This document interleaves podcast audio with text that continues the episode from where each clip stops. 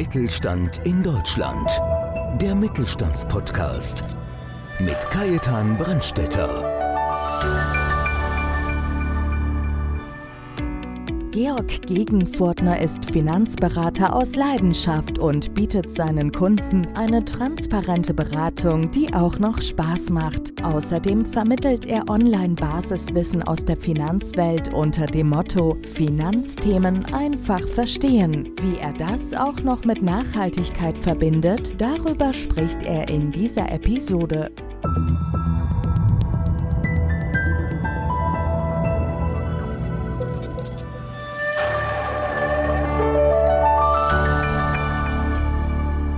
Ich bin Kajetan Brandstetter von Podcast Mittelstand. Heute habe ich zu Gast Herrn Georg Gegenfurtner, Finanzberater mit Auswahl und Herz, wie er sich betitelt, mit dem Slogan Finanzthemen einfach verstehen. Wirbt er in den Bereichen Versicherung und seinem Spezialgebiet Immobilienfinanzierung mit den Standorten Straubing und Erding und durch Online natürlich auch überregional, aber da kommen wir dann gleich einmal zu reden drauf. Ja, lieber Georg, wenn dich jetzt einer nicht so wirklich kennt, wer ist Georg Gegenfurtner? Wie würdest du dich erklären? Ja, also grundsätzlich würde ich vielleicht erst einmal sagen, Georg Gegenfurtner, bin 29 Jahre alt, gebürtiger Straubinger, wohne aber in Erding und ja, Finanzberater mit Auswahl und Herz. Also ich mache das Ganze schon seit sechs Jahren, habe auch drei IHK-Titel abgeschlossen in diesen Bereichen. Ja, ich schaue einfach Finanzthemen einfach verstehen in diesem, ich sage es mal, undurchsichtigen Bereich, dass es einfach ist für die Leute und dass es auch Spaß macht, dieses Thema anzugehen. Ja, es ist ja nicht jeder Versicherungsfachmann, so wie du das gelernt hast von der Picke auf, sondern die Leute wollen es einfach verstehen, weil aber es gibt ja so ein, genau. ein Überangebot von Dienstleistungen, undurchsichtig. Ja. Und da finde ich es einfach schön, dass jemand dabei ist, der da einfach ein bisschen Licht ins Dunkel bringt. Gell? Ja. So, Georg, wie bist du zu der heutigen Firma gekommen? Tatsächlich ganz interessante Geschichte. Ich war ursprünglich gelernter Industriemechaniker. Also komplett andere Branche, mhm. aber habe gemerkt, ah, das Thema Geld, das hat mich begeistert. Also das war immer interessant. Ich habe damals immer verschiedene Konten gehabt, wo gibt es noch Zinsen, ne, dass man noch ein bisschen was bekommt. Ich hatte mal einen Zeitpunkt, wo ich etwas unzufrieden war, ich wollte mich verändern und genau in dieser Zeit habe ich damals jemanden kennengelernt, der mich mal auf eine Veranstaltung von meiner Firma, von der GEFAS mitgenommen hat. Und dann hat mir das so sehr gefallen, dass ich gesagt habe 2015, hey, wenn bloß die Hälfte von dem stimmt, was die sagen, dann ist es ja eh schon zehnmal besser wie da, wo ich aktuell bin. Und dann habe ich gesagt, jetzt fange ich es nebenbei einfach mal an. Und dann ein Jahr später, 2016, habe ich mich dann komplett hauptberuflich selbstständig gemacht. Ja, was ich ja genial finde, du bist ja eigentlich dann direkt am Ohr des Mittelstandes oder wie sagt man dazu, am Puls des Mittelstandes. Das heißt, dadurch, dass du ja aus der Branche selber kommst, aus dem ja. Mittelstand, dann weißt du genau, wo drückt der Schuh, was haben die für Anforderungen. Ja, das stimmt. Ich war sogar damals Gewerkschaftsmitglied, ne, auch bei der IGBC. Und daher war ich auch ein bisschen da involviert, auch Ausbilder, Vertreter. Also ne, die Azubis, die darf man auch nicht außer Acht lassen. Und ja, wie du schon sagst, Kai, da war ich eigentlich ziemlich mitten am Puls der Zeit. Ja, du kommst ursprünglich aus Niederbayern, ja. Straubing treu geblieben, jetzt in Erding und überlegst ja gerade, ob du unter Umständen sogar noch in München einen Standort aufmachst. Aber jetzt bleiben wir bei den zwei Standorten. Wie mhm. kommst du zu den zwei Standorten? Ja, ich habe vorhin schon gesagt, gebürtiger Straubinger.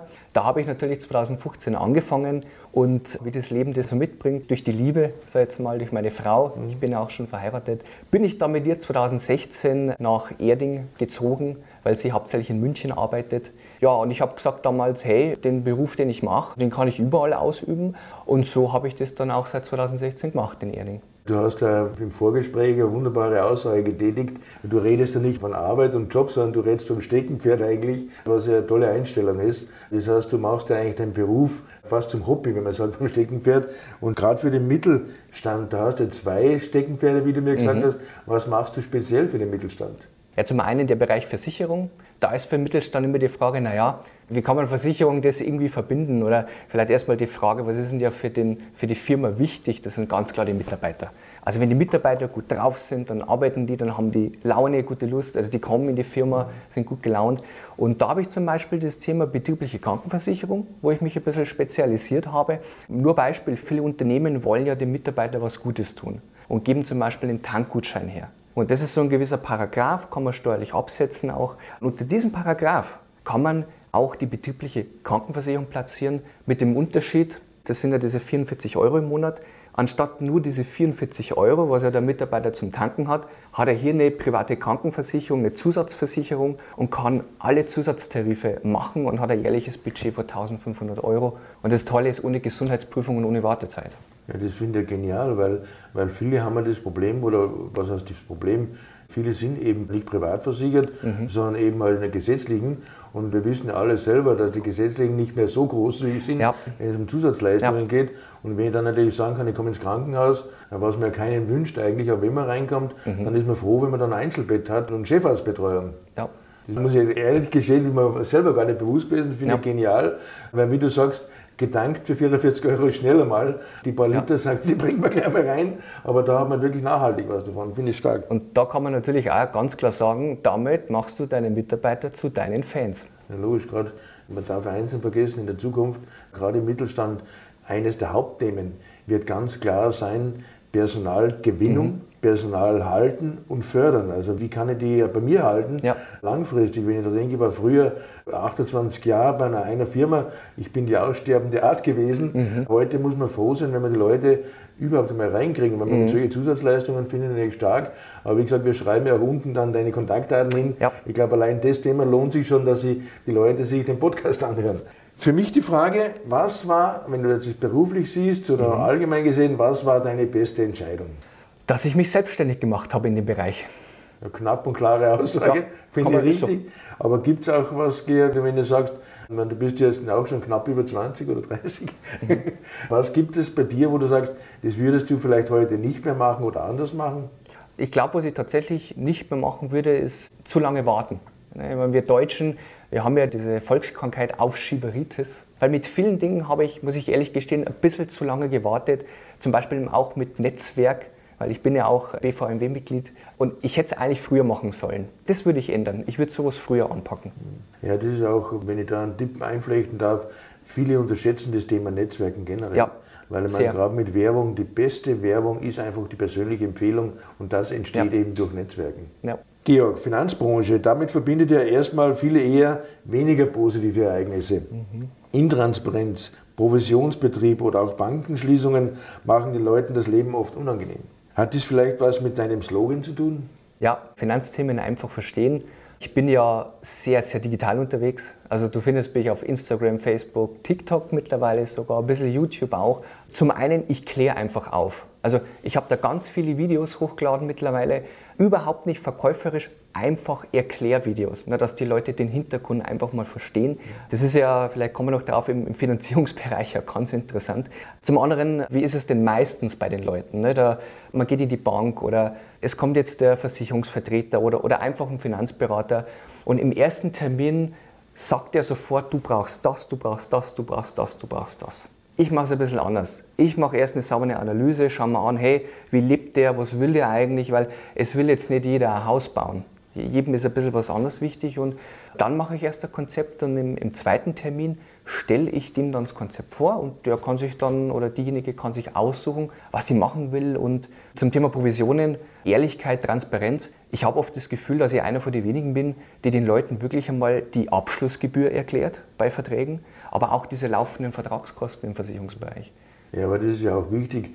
Das ist auch wieder so ein Netzwerkgedanke. Wer ja. gibt, gewinnt. Ja, genau. Das heißt einfach einmal, vielleicht ist dem die Leistung gar nicht so entscheidend, was so drumherum geht. Der hat vielleicht ein ganz anderes Thema und erst muss man das Thema mal erklären, weil vielleicht mhm. ist der kurz vor der Arbeitslosigkeit und dann kann er ihm keine große Rentenversicherung verkaufen. Meine Deutschlehrerin hat gesagt Themaverfehlung. Themaverfehlung, genau.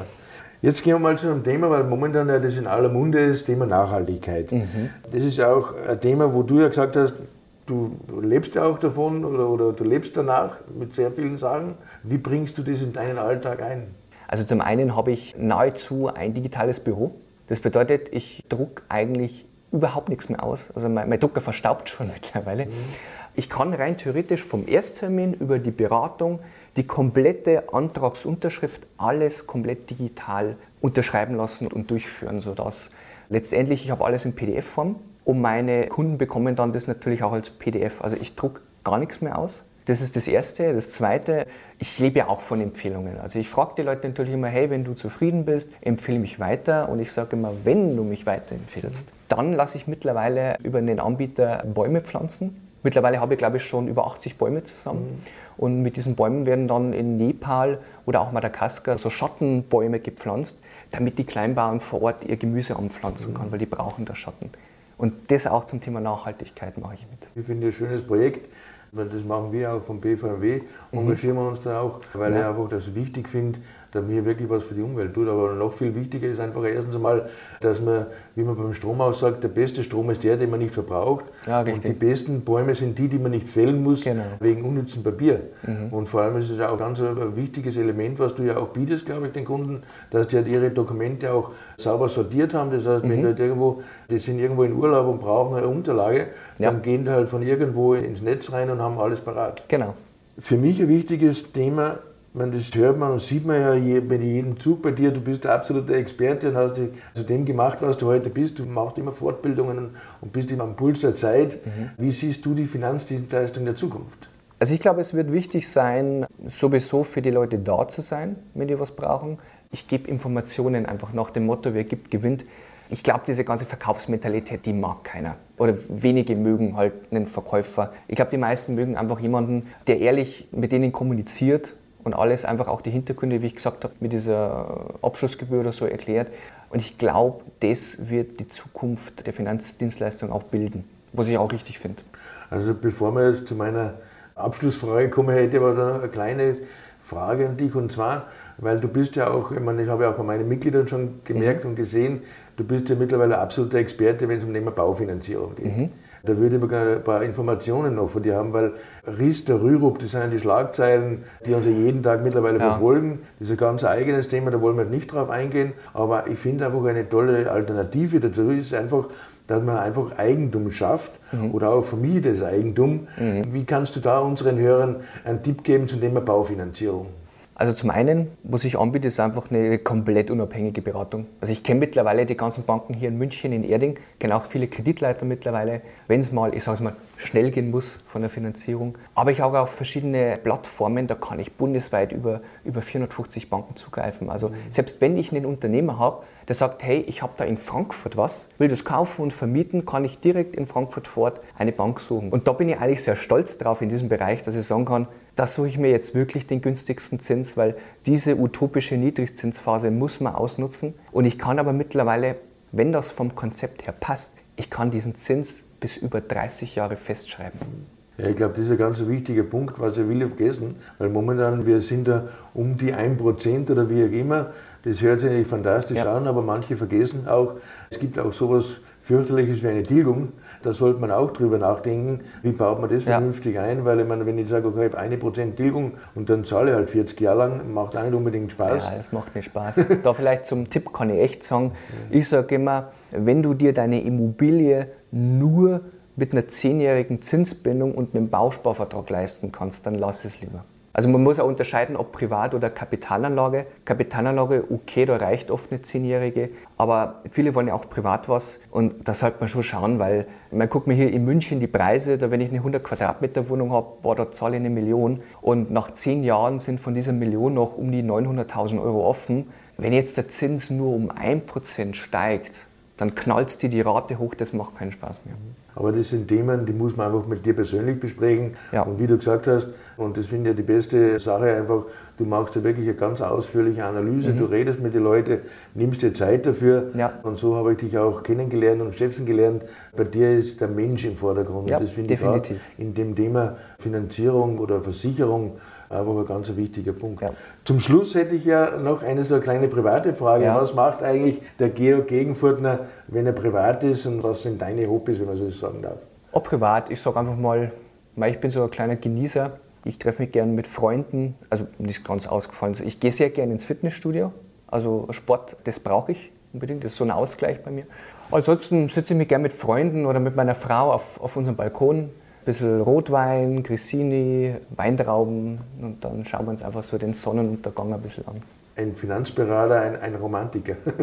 ja, ja, kann man vielleicht so sagen, ja. ja. Lieber Georg, ganz, ganz herzlichen Dank für diese offenen Worte und für die danke. Informationen vor allem. Also ich glaube, du hast heute wirklich viele Informationen auch unseren Hörern gebracht mhm, und ja. dafür ein ganz, ganz herzliches Dankeschön. Ja, ich sage danke. Ja, und ich bedanke mich ganz, ganz herzlich bei Ihnen auch, dass Sie wieder dabei waren und freuen Sie sich auf den nächsten Podcast Mittelstand. Mittelstand in Deutschland.